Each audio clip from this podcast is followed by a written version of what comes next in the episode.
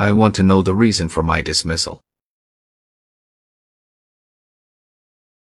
I want to know the reason for my dismissal.